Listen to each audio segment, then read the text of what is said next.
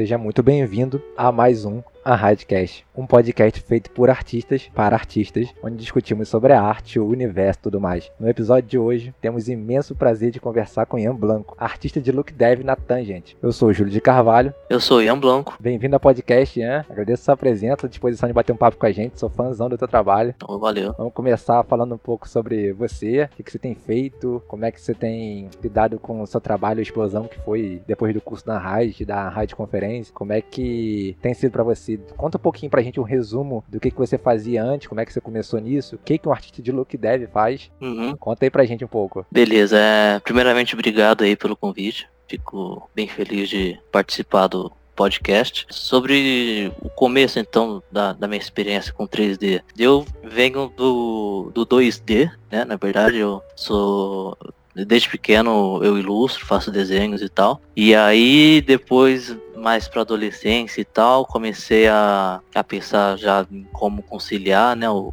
trabalho minha arte, onde que eu conseguiria trabalhar e tal. Tentei algumas coisas, já trabalhei fazendo desenho de caricatura, fazendo logotipo, design gráfico, essas coisas. Quando eu saí da, da, da escola, eu fui fazer uma faculdade e eu acabei caindo no design gráfico, porque era mais próximo de desenho que tinha para escolher, então fui, fui pro design. E aí no foi, um, foi uma faculdade de dois anos, né? Que é tecnólogo, eu acho que eles chamam, né? Curso assim de menor duração. E aí no terceiro semestre teve aula de Blender de 3D e eu tava bem assim, tanto faz, né? Mais uma aula e tal, não tava esperando é, muita coisa, não conhecia muito do 3D e tal. Mas na primeira aula, assim, eu já fiquei muito encanado com 3D. Uhum. Eu me apaixonei com o Blender, foi o software que eles ensinaram lá no, no curso. E desde o primeiro dia que eu mexi com 3D assim, eu fiquei viciado viciado. Então comecei a aprender em tutoriais, é, artigos na internet, YouTube, Google, chegava em casa tarde da noite, trabalhava durante o dia, depois ia pra facu, chegava na facu à noite, ainda ia pro 3D, me divertir, brincar. Depois de um tempo mexendo com o 3D, inclusive, sim, passei um ou dois anos mexendo no 3D, mas por, por hobby, assim, não tava projetando isso pro, pro meu lado profissional. Mas foi rolando uma mudança, assim, natural do portfólio de ilustração para o portfólio de 3D. Então comecei a colocar mais 3D no portfólio e tal. Comecei a estudar mais 3D do que ilustração. Meu portfólio é, começou já a ficar com um conteúdo bacana de 3D. Foi quando eu comecei a trabalhar num estúdio de publicidade lá na minha cidade natal, é, interior de São Paulo, é, Ribeirão Preto. E lá nesse estúdio eu entrei como ilustrador e aí depois eu comecei a empurrar pro pessoal 3D, né? Tipo, pedindo para deixar eu produzir 3D lá. Então eu ficava enchendo o saco da galera, é um estúdio pequeno e tal, então a galera da produção era bem próxima com os chefes, né? Que, que era um casal de chefes. A Rafaela Tuma, que é ilustradora, e o marido dela, o Rafael. E aí eu ficava falando para eles, pô, né, vamos tentar fazer um pouco de 3D e tal. Ficava enchendo o saco deles. E aí com o tempo a gente começou a trampar com 3D lá no estúdio. Foi uma época assim, que eu aprendi bastante, porque só eu mexia com 3D lá, então eu tinha o, o feedback deles em artístico, mas eu não tinha alguém lá com quem aprender a parte técnica do 3D. Então era totalmente da internet mesmo. Então era tutorial, era Google, YouTube, fórum. Tinha que me virar e contornar os problemas que aparecia com a ajuda da internet. E aí depois esse estúdio fica uns dois anos lá, o estúdio acabou fechando. Aí depois disso eu me mudei para São Paulo, fui trabalhar na Tecnoimage, outro estúdio também de publicidade. Só monstro. É, os caras são foda. E aí eu trabalhei lá na Tecno por um ano. Depois de sair da Tecno, eu fiquei como frila. E aí, dando quase um ano de frila, eu acabei recebendo a proposta da Tangent para trabalhar aqui no Canadá como artista de surface, né, look dev. E aí já pegando um gancho na outra pergunta, né, que que um artista de look dev faz. É, aqui eles não usam muito esse termo look dev, é mais surfacing, né, de surface, superfície. Então, no meu trabalho, eu trabalho só com a parte de, de texturas e materiais. Então, eu pego já os personagens finalizados, né? A modelagem faz tudo lá, modelagem, óbvio. e aí eles me mandam, faço a parte de UV, texturas. E aí é interessante, tipo, entender, né, texturas e materiais, porque tem material que você acaba quebrando um pouco mais a cabeça. Então, você vai fazer, sei lá, um tipo de material que tem que simular um, um cristal, né? Ou uma pedra preciosa. Aí você acaba trabalhando mais com os nodes, assim, as configurações físicas do material do que só com texturas em si. Uma vez ou outra rola também pegar fur para fazer no, no personagem. Então, sei lá, cabelo, barba. Às vezes eu faço, às vezes tem gente mais especializada nessa parte de, de grooming. E é isso. Eu fico mais na parte de look dev mesmo, de, de texturas. Assim, como é um, um, processo bem organizado, eu acabo não podendo editar né, o modelo. Então, assim, eu não posso fazer alteração nenhuma no modelo, não posso adicionar nenhum objeto na cena, a não ser que eu converse com o meu supervisor antes e fale, ó, esse personagem vai ter, sei lá, algum efeito de raio raios por dentro dele e eu acho que ia ficar legal se eu fizesse uma geometria simulando esses raios. Então primeiro eu converso com o supervisor, porque isso depois vai para o rig, né? Então o rig tem que ter isso em mente para ver como é que ele vai fazer. Então o ideal é que eu fique só trabalhando ali na UVs, texturas, materiais e depois de finalizado eu passo para frente, pegar o próximo, por aí vai. É, uma dúvida que eu sempre tive, como você sabe que o look deve, que o seu trabalho tá bom? Qual é a referência que vocês usam? Como vocês chegam nisso assim, agora tá bom? Para referência, vocês têm um guia, vocês seguem uma direção de arte específica? Explica pra gente, porque look dev é uma profissão que há 10 anos atrás no 3D não existia, né? Uhum. Eu não, não, não, ouvi falar. É bem nova. Então, explica pra gente como é que vocês decidem como tá bom essa textura, essa, esse shader, como é que isso ficou é, do jeito que, que tem que ficar? Qual o resultado final que vocês esperam? Isso aqui. Uh, você fala isso mais no, aqui na, na empresa ou em projetos pessoais e tal? No geral, assim, na empresa e num, num projeto é, pessoal, por exemplo, uma, é, você tem um curso de look dive na Raid. O que, que a galera tem que esperar aprender nesse curso? É qual o que, que ela ela quando chega no curso de look dev, eles vão mexer em textura, em shader, qual o resultado alcançar? Seria o realista ou tem um guia de arte pode até ir para o cartoon? Ah, bom, por exemplo, aqui na na Tangent, look dev sempre vai chegar no, no numa hora ele chega no supervisor e depois no diretor de arte, então eles vão alinhando esse acabamento, né, esse estilo. Eu tô fazendo uma, personagem atualmente, tipo, são estilizados, mas o look dev é, brinca um pouco com realista, meio estilizado, então vai aí, é, cabe do, do artista fazer esse equilíbrio entre o estilizado e o realista. No final, quem vai falar se tá funcionando é o diretor de arte e tudo mais. Então a gente tem essa esse feedback deles quando precisa mexer em alguma coisa, adaptar a textura, a gente recebe esse feedback do, do pessoal para adaptar o modelo, né? Fazer os updates. Agora, é, eu acho que é um pouco diferente com os projetos pessoais, né? Porque a gente não tem um diretor de arte, né? Para apontar pra gente quanto que tá bom. Então a gente tem que ser o nosso diretor de arte. E eu queria saber como é que, de onde veio essa ideia para você desse seu estilo de arte? Como é que começou a fazer esse estilo de uma Peppa Pig mais destruída? Ou você faz você faz o banana de pijama, você pega os personagens e deixa eles com aquela cara assim de, de ilustrador que vira noite igual a minha? Exatamente, é.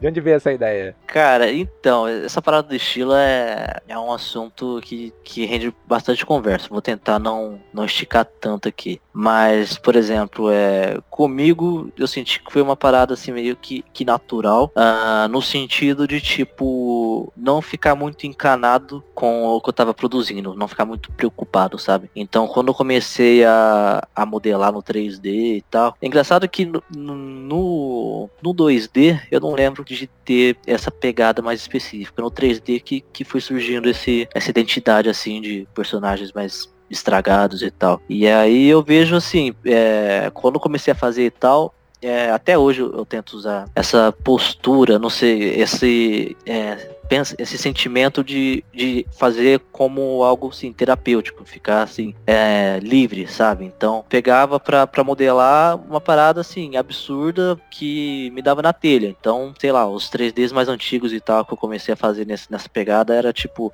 o dolinho, todo estragado, assim, meio cracudo, um peixe fumante e tal. É. Então, assim, eu passava o dia inteiro trabalhando, né? Na época eu já tava no estúdio, quando eu comecei a mexer com 3D, eu tava lá na, no inspiratório.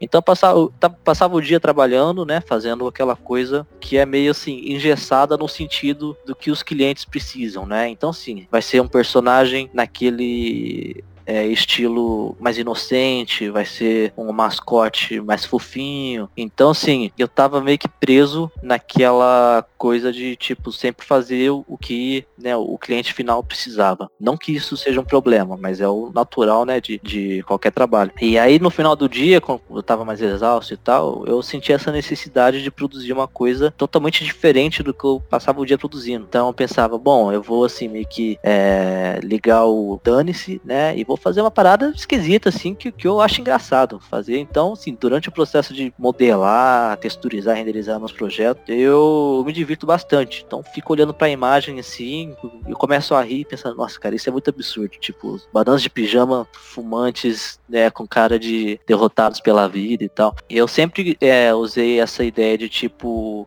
é, não ficar muito preocupado, sabe, com, com um trabalho no, no, portfólio. Por exemplo, outros artistas, é, eu conversando com outros artistas e tal, de alguns comentários assim, de, de, um receio de colocar coisas no portfólio, né? Então, por exemplo, de um rapaz comentar, pô, eu quero fazer umas paradas assim meio esquisita também, fazer uns bicho feio, sabe? Bem esquisitão, com cigarrão na boca e tal, mas eu fico meio preocupado, sim, de não pegar bem no portfólio, né? Dos clientes olharem e acharem uma coisa esquisita e tal.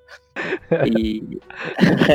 é, tipo, é uma é, uma, é uma coisa que, que. Todo mundo tem, cara. Todo mundo tem. É uma é, insegurança que vem sempre, né? É normal. Mas tem que ter, assim, meio que o bom senso, né? Porque se você, sim, não puder produzir as coisas que você gosta, né? Por causa é, do que potenciais clientes ou estúdios vão achar do seu trabalho, aí não fica legal, sabe? Você acaba produzindo só, assim, em função de conseguir trabalhos e frilos e não acaba sim, meio que se expressando, entende? Então, eu acho que assim, tem que ter um, um meio termo aí pra, pra gente também conseguir se, se divertir com, com a arte, né? Se divertir com o que faz. Então, essa coisa assim dos personagens estragados, eu sempre gostei porque, sim, não, não me vem à cabeça uma, motivo específico. Eu acho que é uma mistura de coisas, né? Então, sei lá, na época, quando eu comecei a mexer com 3D e tal, foi ao mesmo tempo que eu comecei a pegar frila pra caramba e trabalhava em um lugar fixo. Então, eu meio que me sentia naqueles personagens, sim, estragados, porque era aquela rotina que a maioria dos frilas já passou. É. Passar o dia inteiro trabalhando no, no estúdio fixo, chega em casa, faz frila até de madrugada, sim. vai dormir tarde, acorda de manhã e vai assim, a final de semana continua no frila, então você acaba ficando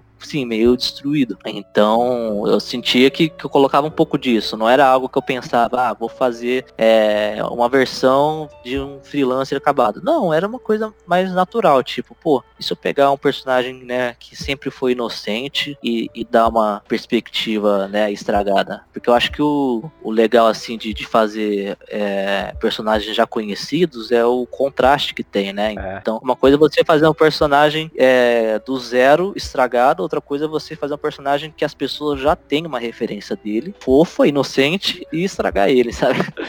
Então, esse negócio me veio é, na cabeça quando fiz a Peppa Pig, porque foi inspirada num concept de um ilustrador. E quando eu olhei aquilo, eu me identifiquei demais, achei genial a ideia. Fiz ela inspirada nesse concept. E aí depois disso eu fiz o Pernalonga, as bananas de pijama, já com concept próprio. Mas a ideia eu acho muito legal, assim, de colocar duas coisas opostas, assim, essa coisa do personagem inocente e ele meio que depois, tipo, depois da fama, sabe? Destruído, meio Bojack Horseman, sabe? Aquele desenho do... Vários frilas, vários frilas depois. Sim, vários boletos e vários, vários frilas depois. Então, isso daí veio de forma, assim, só concluindo, veio de forma bem natural, porque eu já fiz de tudo um pouco, já fiz um pouco de arquitetura, já fiz um pouco de, sei lá, modelagem poligonal, já fiz render mais estilizado, render mais realista. E aí, com o tempo, fui descobrindo o que, que me interessava mais, mas eu só pude chegar nesse ponto porque eu passei pelo teste, né, das outras coisas que eu fiz. Não foi algo que eu de repente me vi já fazendo. Peguei no 3D, já fui fazer bichinho feio. Não, fui, fui assim, deixando de forma natural. Então, um dia, uma semana me dava na telha de, sei lá, modelar é, uma cozinha. Então eu ia lá, modelava as coisas, objetos e tal, fazia um render. Aí depois que passava um tempo, falava, pô, não gostei muito desse processo. Para mim não foi tão é, divertido ou interessante como eu gostaria. Vou tentar fazer uma coisa diferente. E aí, assim, acho que com o tempo, assim, da, que a gente vai produzindo, a gente vai descobrindo quais caminhos e, e, qual estilo assim a gente vai gostando mais de, fazer. Acho que no final o que importa é a gente estar tá se divertindo no processo e gostando do, do que está fazendo. É, porque trabalho é trabalho, né? No final do dia eu sempre falo, eu converso com o Rafa de vez em quando aqui, eu falo que isso para mim é como um trabalho como qualquer outro. É como se fosse um advogado ou, ou se eu fosse um contador. Uhum. Eu sento aqui, eu faço o meu trabalho da melhor maneira possível com as melhores ferramentas que eu tenho disponíveis para mim. Eu faço o meu melhor trabalho e depois que acaba o trabalho, eu entrego o trabalho, acaba o meu dia, eu faço o que eu quiser. Exatamente. Eu faço o que eu quiser. Então, assim, aquilo lá era o meu trabalho, era o Júlio que você vê no portfólio, é ilustração de fantasia, que não sei o que. Agora, quando eu vou fazer para mim, é o que eu quiser, o que eu quiser, qualquer loucura, qualquer coisa que eu queira testar, qualquer coisa que eu queira estudar, nem parece eu. Uhum. Exatamente. Entendeu? Porque é pra mim, é pra mim, entendeu? Pra mim e, e, e, é uma coisa assim que se você não puder fazer o que você gosta no seu tempo livre, cara, não tem sentido. Não tem sentido, né? Exatamente. Aí tem alguma coisa errada. é, é, uma coisa legal, eu queria saber quais são as suas inspirações e referências para conseguir fazer esse trabalho que você tem feito. Você, você falou que começou com o concept da Peppa Pig. A Peppa Pig sou eu, me sinto representado em meu avatar animal. Todo mundo tem um pouquinho da Peppa Pig dentro de si, né? É, meu espírito animal. Quais as referências e inspirações que você tem hoje para continuar esse estilo se inspirando, se alimentando, para conseguir fazer cada vez melhor o seu trabalho nesse estilo que você já definiu para você? Cara, é, sobre referências, então, eu tenho minhas referências assim, visuais, né, de artistas 3D e referências também que, que vêm de fora, né? Então, por exemplo, sim, nos artistas 3D, alguns artistas assim, eu não vou lembrar do nome de todos, porque às vezes eu lembro mais do trabalho do que do nome da pessoa. Mas Pedro Conte, com certeza, uma das principais referências. O Rafa Souza também, com certeza, referência tanto na parte, sim, é, artística como meio que também referência na filosofia da arte, sabe? O jeito sim. que ele expressa o, a visão dele sobre o que, que é arte, o que, que é beleza e tal. É uma coisa que também sempre me, me ajudou a, a aliviar é, a pressão que eu sempre tive com o meu trabalho, assim, minha segurança e tal. É, ajudou bastante nisso, então ele também é uma grande referência. Agora, tipo, outras referências que eu acabei aplicando no meu trabalho, acho que não de forma tão consciente, mas acredito que foram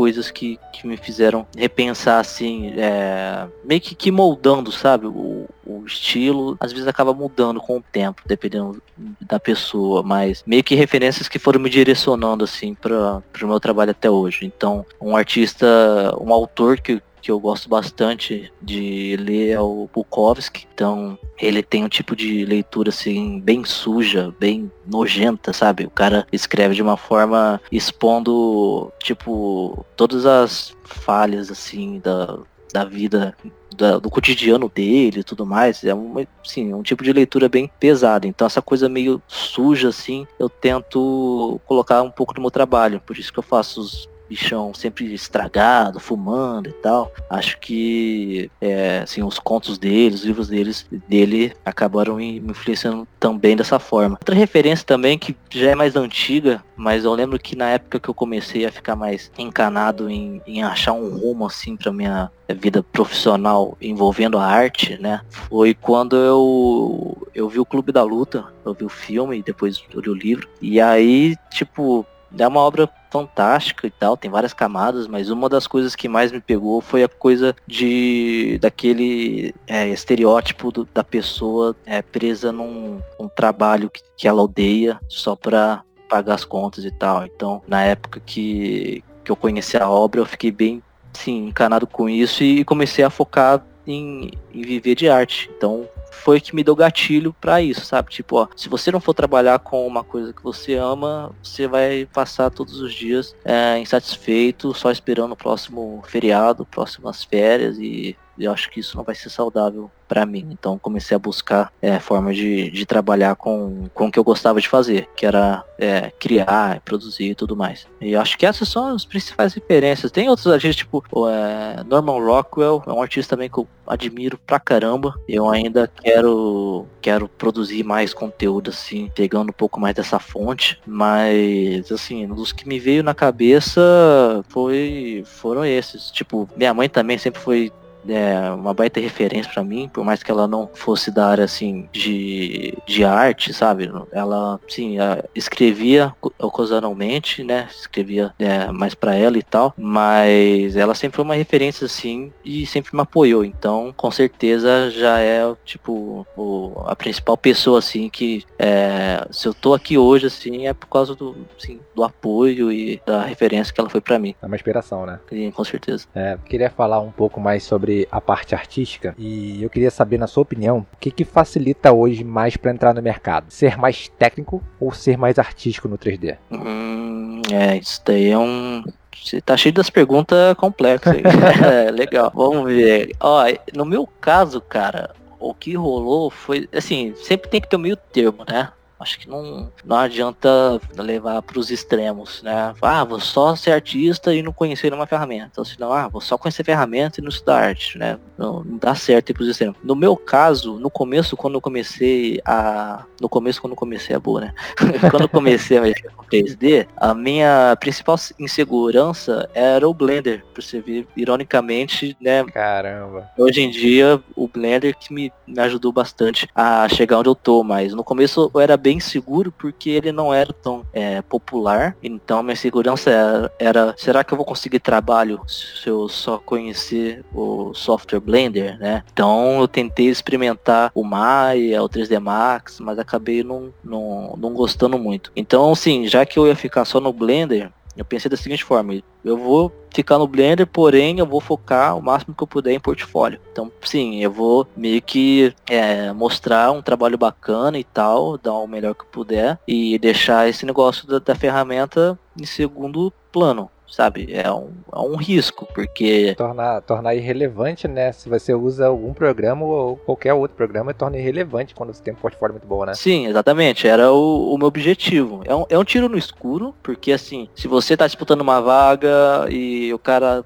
que está disputando com você tem um portfólio parecido e aí no final ele sabe usar as ferramentas da empresa que vocês querem entrar e você não, provavelmente vão dar preferência para essa outra pessoa, né? Mas assim, é, é difícil você, a não ser que você saiba exatamente, pô, eu quero trabalhar em empresa específica e eles usam esses softwares, aí beleza, você pode é, já ir né, pegando o software é, para estudar e tal, mas no meu caso eu fiquei assim só no Blender e quando rolou a proposta da Tecnoimage, eles na época usavam o Maya, o Arnold, e aí eles falaram tipo isso, ah, a gente curtiu o seu trabalho, você não usa as ferramentas que a gente é, trabalha aqui, mas a gente está disposto a te ensinar e ver se você pega o ritmo aqui das ferramentas e tal, você aprende softwares. Então, o que, na minha experiência, né, no meu caso, essa decisão de focar mais no, no portfólio e aprender conceitos gerais do 3D foi melhor do que é, tentar aprender, sei lá, todos os, os principais softwares 3D e tal, e focar mais na ferramenta. Porque depois de você entender assim, esses conceitos gerais, de software para software, não muda muita coisa. Então, eu acabei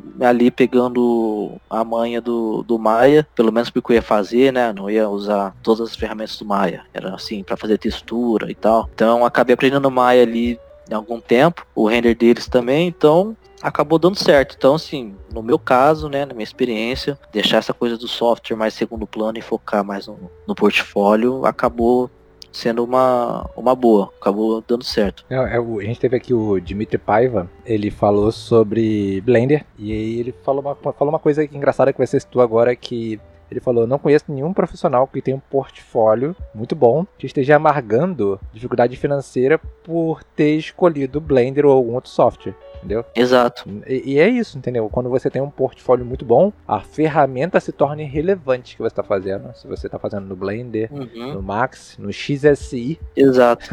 então torna irrelevante. Você vê o Bugarov, um dos maiores modeladores do nosso, nosso tempo, ele usa o XSI, um software que deixou de receber atualização. Ele não é mais atualizado. Sério? Ele usa o XSI. É um dos melhores modeladores que existem no mundo. Não sabia que ele usava, não. É, é. Nem conheço esse software, pra ser ele, sincero. Ele usa o XSI, ele aprendeu a programar para continuar usando o XSI, então ele escreve algumas coisas no plugins, né, coisa que a gente precisa no software e continua usando. O software já, já não tem atualização, acho que já tem mais de 5, 6, 7 anos. Caramba. Muita, muito tempo, é absurdo assim, é, já foi abandonado, entendeu? Tá vendo? Então. Olha só. Isso é relevante, isso é relevante. Quando o cara tem um portfólio absurdo, é relevante. Quando você sabe que ele usa o XSI, você cai pra trás, então. Pois é, quando você é frila, é mais de boa ainda, então. Sim, porque você. Sim. sim. tem casos e casos que você tem que entregar o, o seu trabalho, por exemplo, vai fazer, sei lá, look dev, você vai entregar o arquivo do render, tem que ser, às vezes, no software que a empresa usa e tal. Mas, assim, é difícil você ver estúdio colocar é, conhecimento da ferramenta acima do, do portfólio, sabe? Então rolou isso na OnRide também, quando mostrei o portfólio pra Tangent e tudo mais. É, eles perguntaram mais assim do dos projetos que eu tinha feito, assim, tipo, ah, esses projetos você fez é, tudo sozinho, como é que você costuma trabalhar nos, nos projetos e tal. E aí eles foram, sim, o Blender nesse caso foi um, um plus, né? Porque eu sempre usei Blender e tal, e eles trabalham com Blender, então rolou. Mas teve outros artistas que acabaram indo para Tangent, tá, vindo para Tangent também, que não tinham o background, o background no Blender. E nem por isso a empresa deixou de, de contratar eles. Os caras tinham uma, um trabalho bacana, era outra ferramenta, e aí essa adaptação de ferramenta é uma coisa que não é um bicho de sete cabeças. Então as empresas às vezes acabam dando esse voto de confiança do artista aprender a ferramenta e dificilmente assim dá um, uma dor de cabeça grande. Não, é uma coisa que acontece geralmente com o 3D é que o cara que aprendeu uma ferramenta aprende outra. Uhum. Aprender um, um programa aprende outro. Você sabe a base do 3D, tem um fundamento, ele aprende qualquer coisa. Isso. Isso acontece também em 2D, quando a galera é mais mente aberta. Tem, conheço um artista chamado Crypt Crawler. Ele usa o Photoshop 7 até hoje. ah, é muito esperto, cara. Ele previu. Desde que eu conheci. É, desde que eu conheci ele, ele usa o Photoshop 7. É absurdo. e, e, é um dos maiores ilustradores que tem, assim. Você bota no Crypt Crawler no Google. O link da galera vai estar tá aqui que a gente vai comentando. Vai estar tá aqui lá no fórum da Raid. Agora a gente tem uma abinha lá, comunidade. No, entra no site da Raid, raidcool.com. Tem uma abinha chamada comunidade. Você clica lá, tem a Raidcast. Só clicar tem todos os episódios, nome e o número do episódio lá. E você clica nesse Radcast vai estar tá lá é, os links que a gente falar aqui. Crypt Crawler vai estar tá lá o portfólio dele, eu vou colocar. Cara do Photoshop 7, caiu para trás. E vou colocar do Bugarov também.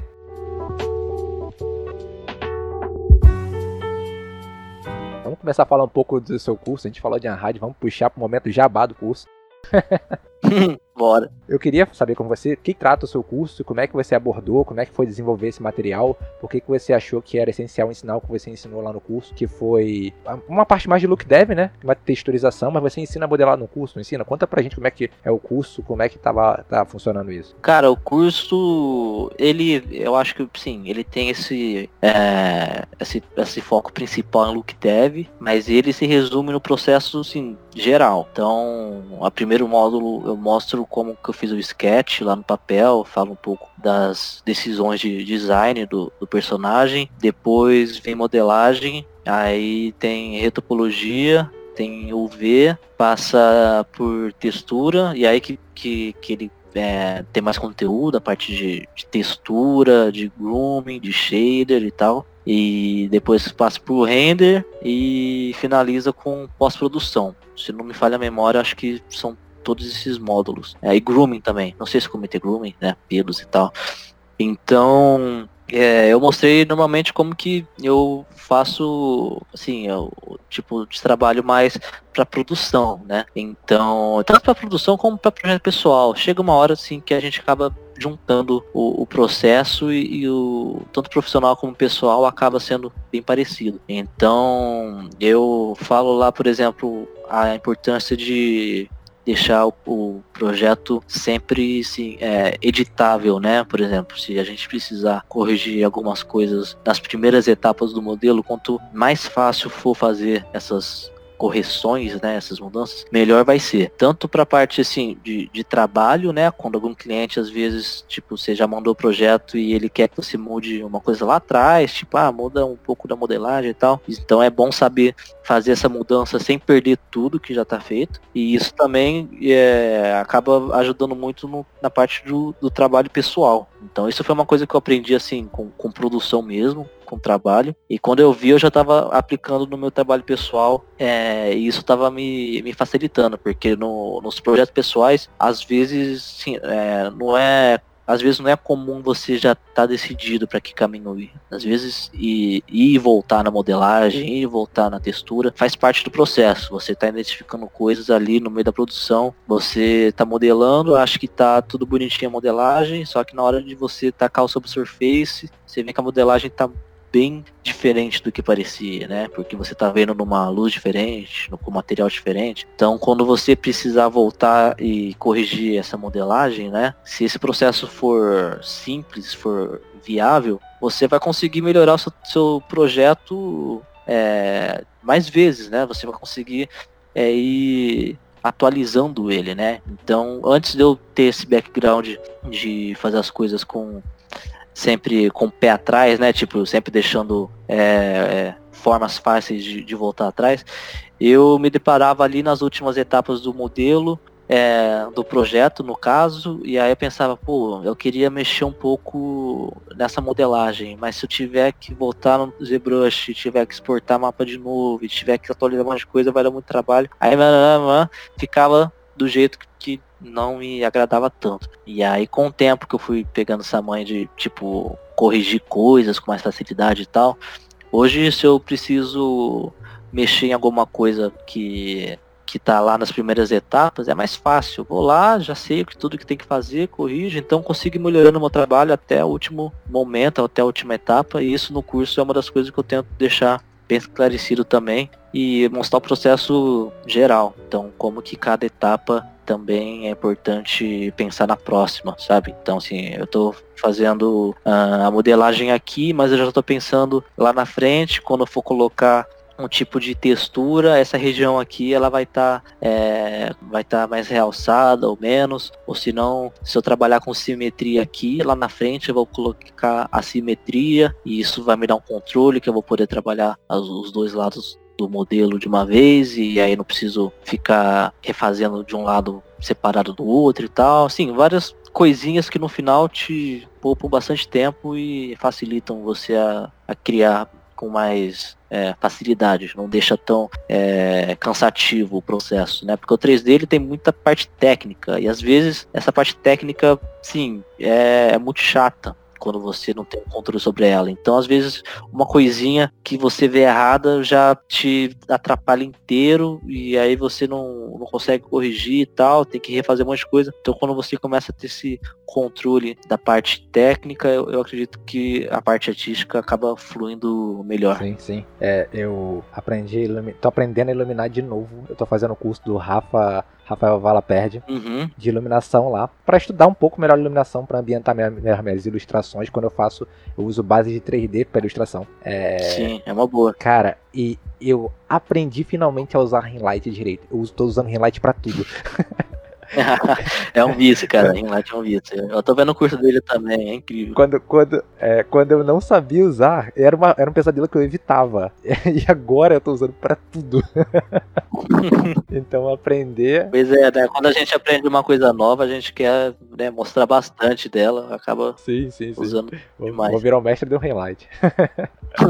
é, eu queria saber, dê uma olhada no curso lá. É, fala aqui pra gente, precisa saber 3D para iniciar o seu curso? Você vai iniciando o básico do software para mostrar para pessoa desde o início? Como é que funciona? Cara, é, eu recomendo a pessoa ter um, um background do, dos softwares, porque eu não ensino uh, os primeiros passos dele. Então, tipo, no Blender eu não falo o que, que é um polígono, eu não explico o que, que é uma, uma normal e tal, essa coisa mais, é, assim, do, dos conceitos, né, do 3D, eu, eu acabo não abordando tanto, porque senão ficaria é, muito grande o, o, conteúdo, porque ele já tem né, a passagem por, por todas as etapas e tal. Então eu não coloquei esse conteúdo mais básico. A única etapa que eu acabo falando um pouco mais assim do software e fazendo uma introdução um pouco melhor é no Maya quando eu vou fazer é, retopologia. Então, como é uma ferramenta que é, a pessoa às vezes não acaba não usando muito e tal, é, por eu estar tá colocando ali no, no processo, eu acabei mostrando melhor assim onde que tá as ferramentas que eu uso, e tudo mais. Mas a pessoa nunca abriu o Substance Painter ou ZBrush, acho que é bacana ela dar uma olhada, pelo menos assim, em umas coisas mais né, básicas, porque senão pode rolar de às vezes é, se perder um pouco, sabe, no processo e tudo mais. Então tem uns cursos lá, tipo, do Neuromancer, né? Tem bastante conteúdo de Blender. Eu lembro quando eu assisti, falava assim, o Moco explica desde os conceitos básicos até mais avançados. Sim, sim. O, o Maricato fala bastante também do, do ZBrush, né, no curso dele. Então, na mesma plataforma lá da Hard, o aluno já consegue pegar assim tanto esses conteúdos mais para quem está chegando agora, como os conteúdos sim para quem já tem uma noção é, um pouco melhor de, de como que funciona 3D e tudo mais.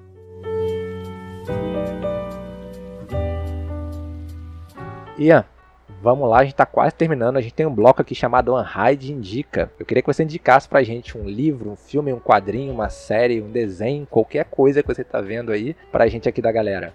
Bom, acho que, sei lá, já que eu comentei é, da, das referências, eu acho que vale indicar o Clube da Luta, quem ainda não conhece, tanto o livro como o filme. São, é, o livro é, acaba sendo mais denso que o filme, né? Por motivos óbvios e tal. O, livro, o filme sempre tem que ter um, um, um resumo, mas é uma, é uma história assim bem bacana, é, tem várias camadas e tal. Foi um, uma obra assim que me marcou bastante quando eu conheci. Ah, de série, cara, eu atualmente não, não tô acompanhando muito. Eu curto ver Rick Morty, eu adoro Rick Morty. Tô ansioso pela próxima temporada, que eu acho que é mês que vem já, agora, maio. E deixa eu ver o que mais. Cara, eu, eu acho que o que me vem à cabeça é isso. Eu tenho certeza que quando eu desligar o podcast vai vir 10 coisas na cabeça pra, pra ter indicado. Mas ah, no, no momento assim, o, o que me vem é isso mesmo. E, sei lá, Bukowski também, já que eu citei ele, acho que é uma leitura que vale a pena dar uma conferida. É uma coisa assim bem tapa na cara, meio pesado. Sei lá, depende do estilo da pessoa e tal, né? Tem muito a ver, mas é interessante. Tem. É interessante pegar essa coisa de, tipo, referências. É, eu tava conversando com um amigo meu outro dia, ele tava falando de, tipo, referências não visuais, né? Como que é importante para estimular a nossa criatividade. Então, livro, música, essas coisas que não dão a referência visual e, e faz a gente ficar imaginando as coisas, acaba ajudando bastante também. Sim, sim, sim. Faz você sair da zona de conforto, ao invés de você ter a imagem mastigadinha, você vai, você tem que ter esse trabalho mental de imaginar. É. Vamos para nossa pergunta final, então. Qual o sentido da vida, do universo e tudo mais? Porra, apareceu o Abujanra agora. Foi bem filosófico. Deixa eu ver. Sentido da vida, do universo e tudo mais. Cara, eu acho. Eu acho não, né? Chega de achismo. Eu, eu acredito que não há sentido. Eu acredito que não. Não não há assim um objetivo e tal. Acho que o importante é a gente se esforçar em, em ser uma pessoa cada vez é, melhor, sabe? É, fazer o que gosta e é, incentivar outras pessoas. Aquela coisa de, sei lá, né, espalhar seu brilho, sabe? Sua energia, essa parada. Inspirar pessoas, sabe? Ser uma pessoa boa. Eu não acho que, que haja sentido no, no, na vida ou no universo e tal. E eu acho que que isso é que é legal às vezes aceitar isso e que o negócio às vezes é você, sei lá, se divertir fazendo o que você gosta, nem que seja uns bichinhos fumantes estragados no 3D. É, senhoras e senhores, foi Ian Blanco aqui com a gente. Ian, brigadão por participar aqui, cara. Sou fãzão do trabalho. Eu que agradeço. Foi uma honra. E a gente vai ter uma, uma bate-volta aqui de novo. Você vou te chamar de novo pra cá, pode deixar. Foi muito maneiro, cara. Espero que tenha gostado. adorei. Valeu mesmo pelo convite. Valeu a galera do Red também. Fico bem feliz aí de ter participado. Tá bom, gente. Esse foi mais uma Radcast. Tchau, tchau.